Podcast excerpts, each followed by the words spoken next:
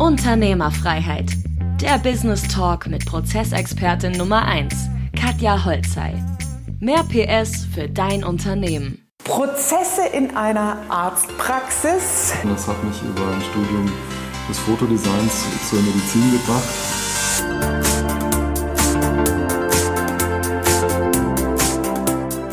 Ich kann sagen, dass ich mehr Arbeit Umsatz pro Zeit schaffe, wenn ich meine Prozesse optimiere. Was mich noch äh, brennend interessiert, ist die Geschäftsführungsvision oder Philosophie weil ähm, ich nehme wahr, dass Sie sehr viel aus äh, Prinzipien sprechen und aus Prinzipien handeln, im Sinne von, wir wollen gemeinsam arbeiten und äh, so soll das sein. Wir wollen den Wert am Patienten erhöhen und die Zeit am Patienten erhöhen. Und das sind immer meine Entscheidungsprämissen. Wie würden Sie die Philosophie des Unternehmens beschreiben? Ist die beschrieben? Gibt es einen Leitsatz oder sowas? Einen Leitsatz haben wir uns nicht gegeben, aber wir denken alle gleich, dass qualitätsvolle Medizin unser Weg ist. Mhm. Und das ist das, was wir machen wollen und nicht anders. Mhm. Also wir wollen nicht uns am allein betriebswirtschaftlichen Ergebnis orientieren, mhm. sondern das, was wir machen, das muss in der Medizin modern sein, das muss am Ende für den Patienten funktionieren mhm. und nur dann funktioniert es auch für uns. Okay, also qualitätsvolle Medizin ist quasi so die übergeordnete Linie und das Wertegerüst der drei Geschäftsführer ist auch gleich und synchron ja. und dadurch sind alle Entscheidungen, die daraus resultieren, immer gut abgestimmt und. Das ist ein ganz harmonisches mhm. Ding, da sind unsere Wünsche ähnlich oder fast gleich. Mhm, cool. Was sagt denn, äh, nehmen wir mal Beispiel, die längste Mitarbeiterin, die diesen Change-Prozess jetzt schon mitgemacht hat, ähm, oder MFA-angestellte Mitarbeiter, die hier schon länger sind. Wie nehmen die Mitarbeiter den Change-Prozess wahr, beziehungsweise mhm. anders gefragt, wie haben sie die Mitarbeiter mitgenommen? Ähm, die Frage kann ich so nur wirklich schwer beantworten. Wir haben ein ganz, ganz starkes Büroteam und das ist ein wesentlicher Baustein für das, was wir hier tun. Ähm, nicht nur organisieren die unseren Alltag oder unsere Struktur, sondern sie strukturieren auch solche Veränderungsprozesse mit. Mhm. Unser Büro ist im Grunde das, was am längsten da ist. Mhm. Von den Uhrzeiten meinen Sie jetzt? Nee, oder von, von der Zeit Arbeitszeiten mhm. über die Jahre. Mhm. Und wir hatten in den vergangenen zwei Jahren einen erheblichen Austauschprozess an Mitarbeitern, sodass mhm. die, die unseren Weg des Anfangs der IT-Veränderungen begleitet haben, mhm. mittlerweile schlicht nicht mehr da sind. Mhm. Und die, die wir jetzt neu rekrutieren, da gibt es welche, die sind eben computeraffin und welche die sind es nicht. Und mhm. möglicherweise sind die Menschen ja jung und werden in dem Zeitalter geboren und mhm. mit dem Computer aufwächst. Ja. Also es gibt kaum noch Berührungsängste damit. Und mhm. ähm, wir hatten ähm, jetzt vor kurzem ein Bewerbungsgespräch. Ähm, eine Dame, die sehr berufserfahren ist und in anderen Praxen groß geworden ist und dann vor unserem Computersystem und unserem Ablauf stand und sagte, ui, das war komisch. Da habe ich Angst vor.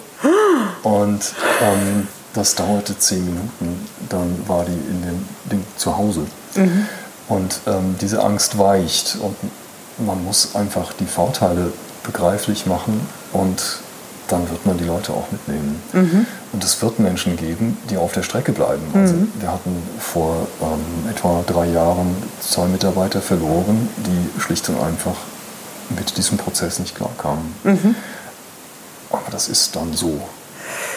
Bitte nochmal wiederholen. Das ist dann so. Ja? Ich erlebe auch diesen Veränderungsprozess immer als großes Drama, ja, weil man denkt dann oftmals so, ne, das sind auch eingearbeitete Mitarbeiter, oh Gott, ich brauche die und ich darf keinen verlieren. Aber ich sage immer, die Ziele und die Vision muss klar sein. Das merkt man hier auch, ist der Antreiber, ja, qualitätsvolle Medizin. Und Weiterentwicklung ist eigentlich ein wesentlicher Bestandteil, der im Leben dazugehört. Wir entwickeln uns alle weiter. Wir altern, ja, ja, wir machen Sport, wir machen Dinge, verändern uns. Das ist normal.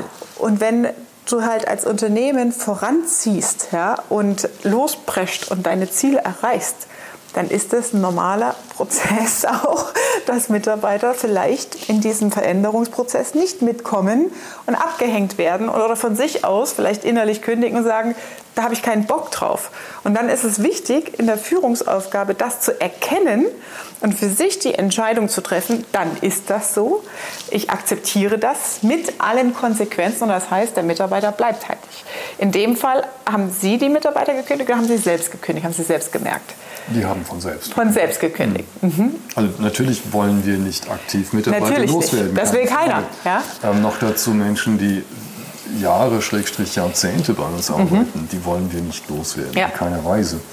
Aber es ist unabdingbar, dass wir solche Dinge wie unser Computerwesen vorantreiben. Und wenn wir das nicht tun, dann bleiben wir selbst auf der, auf der Strecke. Absolut, ja. Vor allem, das ist ja das, was ich gerade nach der Corona-Zeit sehr stark wahrnehme in der Wirtschaft, dass diese Schere total krass auseinandergeht. Die, die stehen geblieben sind, die kommen auch irgendwann nicht mehr hinterher. Und das sind diese Pleitewelle, die jetzt da so auf uns zukommt in nächster Zeit. Und die anderen, die sich damit auseinandersetzen und damit die mühevolle Arbeit, die sie jetzt die letzten Jahre reingesteckt haben, macht sich ja jetzt bezahlt, indem die Praxis fortschrittlich wahrgenommen wird. Ja, und auch ein Differenzierungsmerkmal am Markt ist. Ja. Hm. Mega. Vielen Dank. Mitarbeiterfluktuation hatten Sie vorhin erzählt, diese vor zwei Jahren. Hat das was mit der Corona-Nummer zu tun, dass da im medizinischen Bereich da die Leute da sowieso ein bisschen Gar anders unterwegs waren? Überhaupt nicht. Haben Sie da eine Analyse gemacht? Woran lag das? Ähm, das hatte unterschiedliche und häufig zwischenmenschliche Gründe. Ah. Also zwei haben ähm, schlicht und einfach den Weg ins digitale Zeitalter nicht gefunden. Mhm. Das waren die ersten, die gingen. Das führte zu einer Arbeitsverdichtung für die anderen. Ähm, die Arbeitsverdichtung haben wir zu dem Zeitpunkt noch nicht so durch Computerarbeiten oder Prozessoptimierung mhm. erleichtert, sodass die mhm. Arbeit dichter wurde. Ähm, dichtere Arbeit führt beim Mitarbeiter natürlich zu Reibung mhm. und ähm, für manchen war die Reibung nicht schön. Mhm. Und andere Gründe waren, dass andere Arbeitgeber eben auch schöne Angebote gemacht haben und mhm. wirklich gute Mitarbeiter sich anders orientiert haben. Mhm. Also es war äh, nicht Corona. Das ist dann äh, quasi das Teil der Tränen im Change-Prozess, wo dann der Widerstand nicht die Widerstandsfähigkeit im Team nicht groß genug war, das mitzutragen quasi. Das kann man mhm. gut so formulieren und mhm. das Schöne ist jetzt, dass wir uns ein völlig neues Team bauen können. Und das wächst so langsam und man kann mit Freude sehen, dass die zum Beispiel jüngsten Azubis, die mit unserem System hier groß geworden sind, plötzlich frei schwimmen und sagen, das ist toll und äh, wir kommen in etwas an, das uns gefällt. Mhm. Und das ist so wie bei uns auf dem Handy eben auch. Mhm. Mhm. Okay, cool. Was tun Sie denn als Arbeitgebermarke? Also äh, wie differenzieren Sie sich da am Markt? Äh, haben Sie sich da schon Gedanken dazu gemacht?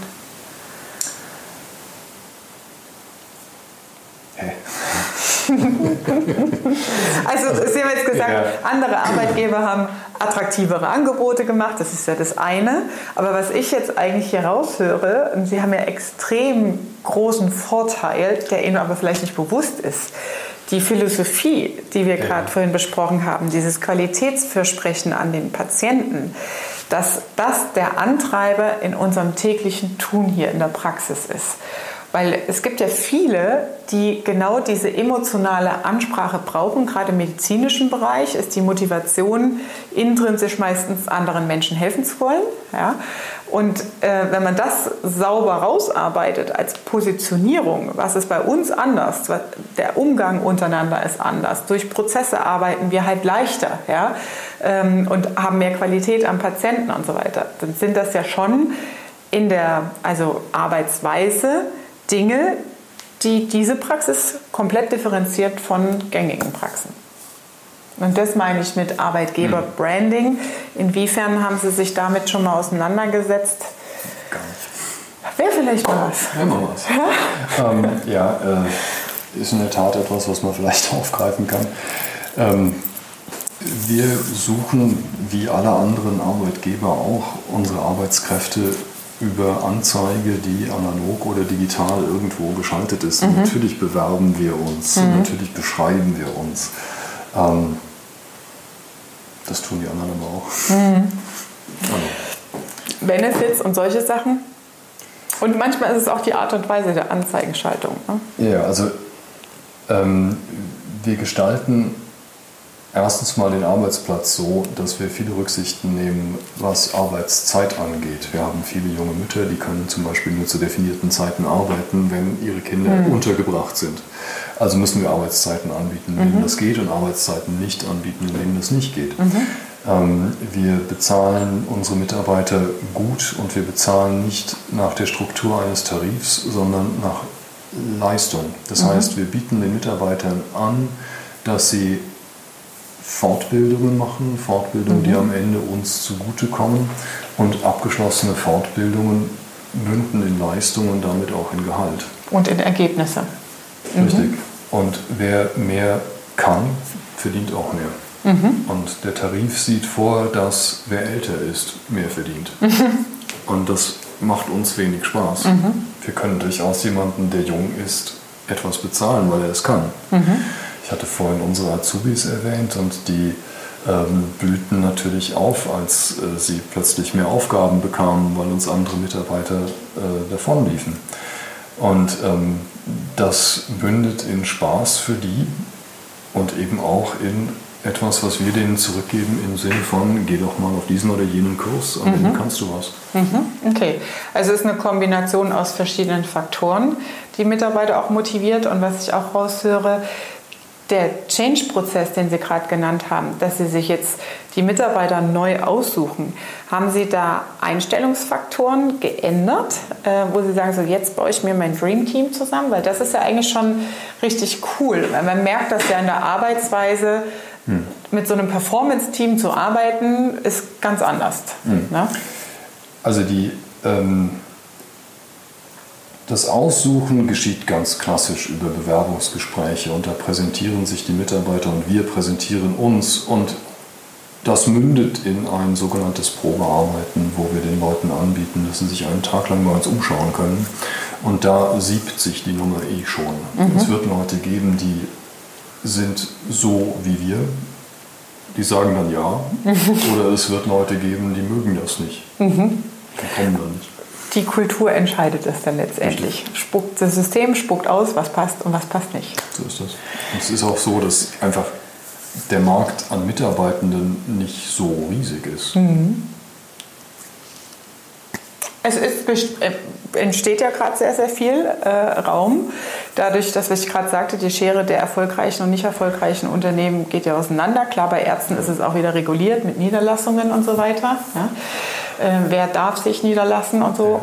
Also wir haben ähm, unter den MFAs viele, die sich in Anstellungen begeben, manche, die sich völlig aus dem Beruf zurückziehen, manche, die sich weiter qualifizieren und dann in Krankenhäusern bei Versicherungen arbeiten und eben nicht mehr beim niedergelassenen Arzt. Mhm. Das führt dazu, dass wir eben auch Menschen einstellen, an Positionen, die nicht medizinisch sind, die keinen medizinischen Hintergrund haben. Also in dem Moment, wo ich an der Anmeldung jemanden beschäftige, dann muss der zwar wissen, womit ich mich beschäftige, mhm. aber der muss intrinsisch darauf aus sein, mit den Menschen zu agieren, die auf ihn zukommen. Mhm. Und ich muss ihm durch von mir definierte Abläufe etwas zur Verfügung stellen, wo er mit klarkommt. Mhm. Das heißt, ich muss sagen, wie die Abläufe sind und ich muss ihm ein Computersystem dahinstellen, das eben so funktioniert, wie ich das will. Das Am ist Ende Öl auf mein Haupt. Das ist, äh also das Wissen liegt im Prozess, halten wir fest. Ja? Das ist das Wichtigste. Wir schaffen mehr Qualität in der Wertschöpfung, weil wir die wenigen MFA-Mitarbeiter, also die medizinisches Fachwissen haben, in den Wertschöpfungsprozessen haben, vereinfachen Prozesse und können Tätigkeiten abschaffen, also als Antwort auch auf den Fachkräftemangel, indem wir Teilprozesse automatisieren und Teilprozesse, die entkoppelt laufen können von Fachwissen, medizinischem Fachwissen, Quereinsteigern angelernt werden können durch klare Prozesse, Vorgaben und Checklisten. Und damit kommt man ganz gut zurecht. Das ist das, was wir unabdingbar tun müssen. Sonst Mega. kommen wir nicht klar. Noch ein Schlusswort. Ähm, was kommt als nächstes? Was ist Ihr nächstes Ziel? Wonach streben Sie jetzt als nächstes? Sie meinen im Sinne der Automatisierung unserer Prozesse? Das in, äh, Im Sinne des Unternehmers. Hm. Ähm, wonach strebe ich? Ich strebe nach mehr Zeit für mich selbst zunächst mal. Äh, das muss deutlich anders werden. Mhm. Also im Moment sind es zwölf Stunden Tage. Und trotz der Automation. Trotz der Automatisierung, mhm. ja. Und ähm, das wäre schon schön, wenn das mal kleiner würde. Mhm. Wären Sie denn auch bereit, ein bisschen mehr von der Leidenschaft dann loszulassen? Weil die nee. Leidenschaft am Patienten ist nee, ja schon da. Das, das geht nicht. Ähm, Weil Sie könnten ja schon einfach einen Tag weniger arbeiten. Ich habe mein Hobby zum Beruf gemacht und das ist etwas, was ich nicht abgeben mag. Mhm. Ich mag weniger Zeit damit zubringen pro einen Tag. Mhm. Ich mag mehr Zeit für zu Hause haben, na klar. Aber ähm, Dinge aufgeben, die meinen Beruf ausmachen, mag ich auf die nächsten Jahre nicht. Mhm. Okay. Und ähm, auf Prozessebene betrachtet, was Sie jetzt gerade gesagt haben, what's next? Ja, es muss weitergehen mit äh, Dingen, die automatisch ablaufen. Also das ähm, Abbilden von Krankheit bzw. von Papier, das damit verbunden ist, muss noch weitergehen. Und einen Schritt, den ich jetzt noch machen mag, ist Checklisten zu haben, die nicht mehr so kompliziert sind wie das hier, sondern ein Bildschirm, auf dem ich lauter kleine Kreuzchen machen kann und hinter denen dann viel weitere äh, Textbausteine stecken. Das ja. heißt, ich blättere nicht mehr durch Dinge durch, sondern ich habe alles auf einem Bild und kann von da aus äh, mhm. besser entscheiden, was kommt als nächstes und kann noch individueller dokumentieren. Das ist mhm. das eine. Und das nächste, was ich machen mag, ist Sprache da hineinbringen. Das heißt, im Moment kann ich zum Beispiel in mein Telefon hinein diktieren und es erscheint in meinem Rechner. Mhm. Und ähm, das wäre das Individualisieren über das Ankreuzen hinaus. Mhm. Und das möchte ich noch probieren. Und dazu ist im Moment das Angebot an Spracherkennung noch nicht so das gut, wie man es braucht. Ja, genau. ja gerade in der Fachsprache mit Latein und so ist es, glaube ich, schon sehr, sehr schwierig. Ja. Also es fällt mir schwer, wo ich über Jahrzehnte darauf getrimmt war, Sprache präzis zu benutzen, davon loszulassen und auf dem Niveau einer Spracherkennungssoftware mhm. zu diktieren. Mhm. Und die, die es da gibt, sind einfach viel zu unterschiedlich. Und entweder sie lassen sich nicht in unsere äh, Systemwelt, die Apple-basiert mhm. ist, mhm. hineinbringen. Oder sie funktionieren nicht so, wie ich mhm. das will. Cool. Aber das klingt ja nach einem spannenden Vorhaben als nächstes. Sehr cool. Da haben Sie ja auch Spaß dran, oder? An so Prozesssachen. Das Vor allem, man sieht ja auch das Ergebnis dann immer, oder? So ist es. Ja. Ähm, noch eine Frage zur Software. Ähm, ist das die gleiche Software, wo Sie sich damals entschieden haben? Also wie war die Auswahl nach dem Anbieter? Wir können ja vielleicht auch mal den Namen sagen, mit dem Sie jetzt arbeiten. Die Software, die wir jetzt benutzen, heißt Tomedo, mhm. kommt von einer Firma aus Jena, die Solsoft heißt. Ähm, das Charmante daran ist, und das ist, denke ich, auch der Unterschied zu anderen, dass Ärzte daran beteiligt sind, die Struktur der Software zu machen. Ah. Ähm, wir hatten vorher ein ganz anderes System und das war in der Architektur älter und es war von IT-Lern gemacht. Das heißt, es war eine andere Welt.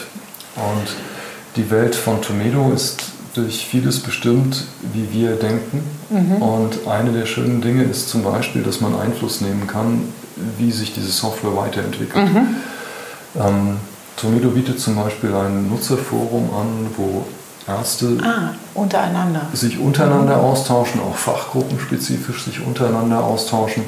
Und ähm, Tomedo selbst lauscht dem Nutzerforum und ähm, manche Dinge werden aufgegriffen und dann eben auch in Programmen umgesetzt. Mhm, und das cool. ist etwas, wo wir natürlich profitieren. Mhm, cool. Sehr schön. Ich danke Ihnen vielmals für Ihre Zeit und den Einblick. Vielen, vielen Dank. Alles Gute, viel Erfolg weiterhin. Wenn Fragen sind, wissen wir, wo Sie mich finden. Und ihr habt jetzt einmal einen Einblick in den medizinischen Bereich bekommen. Wir packen in die Show Notes natürlich den Link in die Praxis, falls jemand jemanden kennt, der im Rhein-Main-Gebiet, Rhein-Neckar-Gebiet Bock auf einen medizinischen Job hat, der sich hier bewerben kann. Und wir freuen uns auf eure Kommentare und Fragen dazu. Vielen Dank.